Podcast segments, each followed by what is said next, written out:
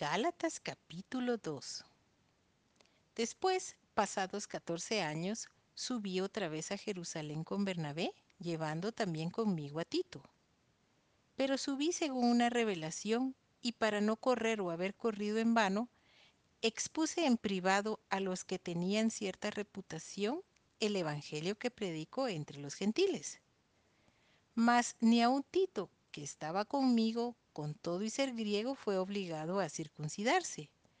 Y esto a pesar de los falsos hermanos introducidos a escondidas, que entraban para espiar nuestra libertad que tenemos en Cristo Jesús, para reducirnos a esclavitud, a los cuales ni por un momento accedimos a someternos, para que la verdad del Evangelio permaneciese con vosotros. Pero de los que tenían reputación de ser algo, lo que hayan sido en otro tiempo nada me importa. ¿Dios no hace acepción de personas? A mí, pues, los de reputación nada nuevo me comunicaron. Antes, por el contrario, como vieron que me había sido encomendado el Evangelio de la incircuncisión, como a Pedro el de la circuncisión, pues el que actuó en Pedro para el apostolado de la circuncisión, actuó también en mí para con los gentiles. Y reconociendo la gracia que me había sido dada, Jacobo, Cefas y Juan, que eran considerados como columnas, nos dieron a mí y a Bernabé la diestra en señal de compañerismo, para que nosotros fuésemos a los gentiles y ellos a la circuncisión. Solamente nos pidieron que nos acordásemos de los pobres, lo cual también procuré con diligencia hacer. Pablo reprende a Pedro en Antioquía.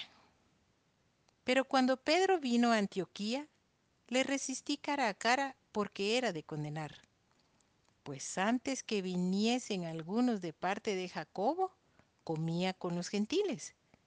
Pero después que vinieron, se retraía y se apartaba, porque tenía miedo de los de la circuncisión y en su simulación participaban también los otros judíos, de tal manera que aún Bernabé fue también arrastrado por la hipocresía de ellos.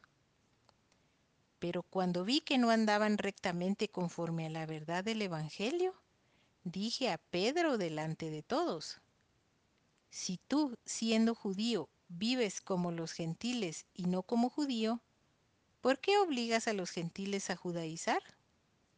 Nosotros judíos de nacimiento y no pecadores de entre los gentiles, sabiendo que el hombre no es justificado por las obras de la ley, sino por la fe de Jesucristo?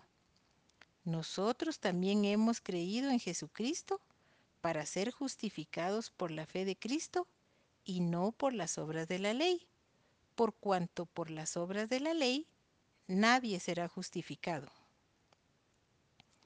Y si buscando ser justificados en Cristo, también nosotros somos hallados pecadores, ¿es por eso Cristo ministro de pecado? En ninguna manera. Porque si las cosas que destruí, las mismas vuelvo a edificar, transgresor me hago. Porque yo por la ley soy muerto para la ley, a fin de vivir para Dios. Con Cristo estoy juntamente crucificado y ya no vivo yo, mas vive Cristo en mí. Y lo que ahora vivo en la carne, lo vivo en la fe del Hijo de Dios, el cual me amó y se entregó a sí mismo por mí. No desecho la gracia de Dios, pues si por la ley fuese la justicia, entonces por demás murió Cristo.